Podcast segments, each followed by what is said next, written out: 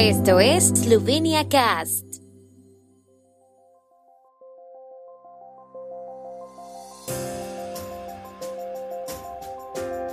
Noticias. Esfuerzos diplomáticos de Eslovenia para poner fin a la guerra en Ucrania.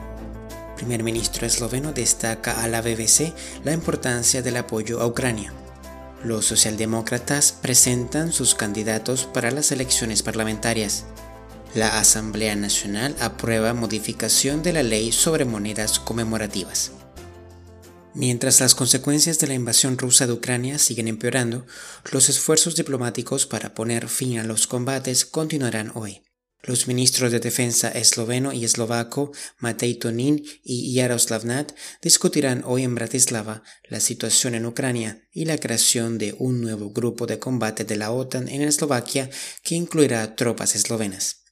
La alianza va a crear un grupo de combate adicional en Eslovaquia que incluirá 2.100 efectivos. Eslovenia estima que actualmente puede aportar hasta 200 efectivos eslovenos, dijo Tonin ayer en Bruselas. El refuerzo del flanco oriental de la OTAN también será objeto de una visita del secretario de Defensa de Estados Unidos, Lloyd Austin, a Eslovaquia hoy y se espera que el canciller alemán Olaf Scholz y el secretario general de la OTAN Jens Stoltenberg lo discutan en Berlín. El primer ministro esloveno Janez Janša declaró ayer al Servicio Mundial de la BBC que es importante que otros jefes de Estado visiten Ucrania para mostrar su apoyo y que la Unión Europea vuelva a enviar un representante a Kiev. El mandatario dijo que a Ucrania se le ha ofrecido mucha ayuda, pero el problema es que no se han cumplido todas las ofertas. En la visita del martes a Kiev explicó hubo discusiones muy concretas sobre cómo aumentar la velocidad de entrega. A la pregunta de si Ucrania debería entrar en la Unión Europea, Yansha respondió afirmativamente. En cuanto al futuro del presidente ruso Vladimir Putin, dijo que si está dispuesto a negociar podrá influir en lo que le ocurra.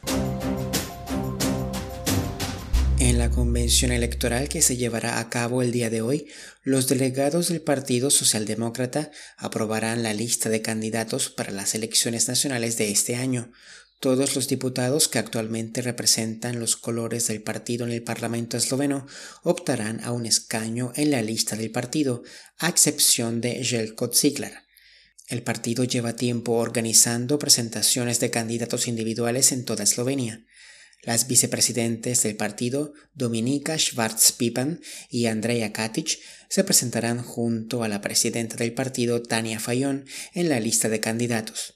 La lista de candidatos del partido incluirá también algunos nombres destacados de diversos ámbitos de la sociedad, como el ex eurodiputado y expresidente del Tribunal de Cuentas Igor Scholtes, el ex ministro de Cultura Dejan Presicek, la profesora de la Facultad de Ingeniería Eléctrica de la Universidad de Ljubljana Emilia Stoimenova Duh y el actor y presentador de televisión Jonas Schniderschich. La Asamblea Nacional de la República de Eslovenia aprobó ayer una modificación de la ley sobre monedas conmemorativas, en virtud de la cual podrán emitirse con motivo de 10 acontecimientos cada año en lugar de los dos actuales. Las monedas conmemorativas se emiten con motivo de acontecimientos políticos, históricos, científicos, culturales, deportivos, humanitarios y otros de importancia general para Eslovenia o de mayor trascendencia internacional se dividen en monedas conmemorativas y de colección. Las monedas conmemorativas son idénticas en tamaño y propiedades físicas y químicas a las monedas de 2 euros en circulación, mientras que las monedas de colección se fabrican con oro, plata o los metales que determine el gobierno, explicó ayer a los parlamentarios la secretaria de Estado del Ministerio de Finanzas, Maya Hosnik Kalishek. El tiempo en Eslovenia. El tiempo con información de la ARSO, Agencia de la República de Eslovenia del Medio Ambiente. La jornada de hoy se aclarará gradualmente. Las temperaturas máximas serán de 11 a 15 grados, alrededor de 17 grados centígrados en Gorishka y en la costa adriática.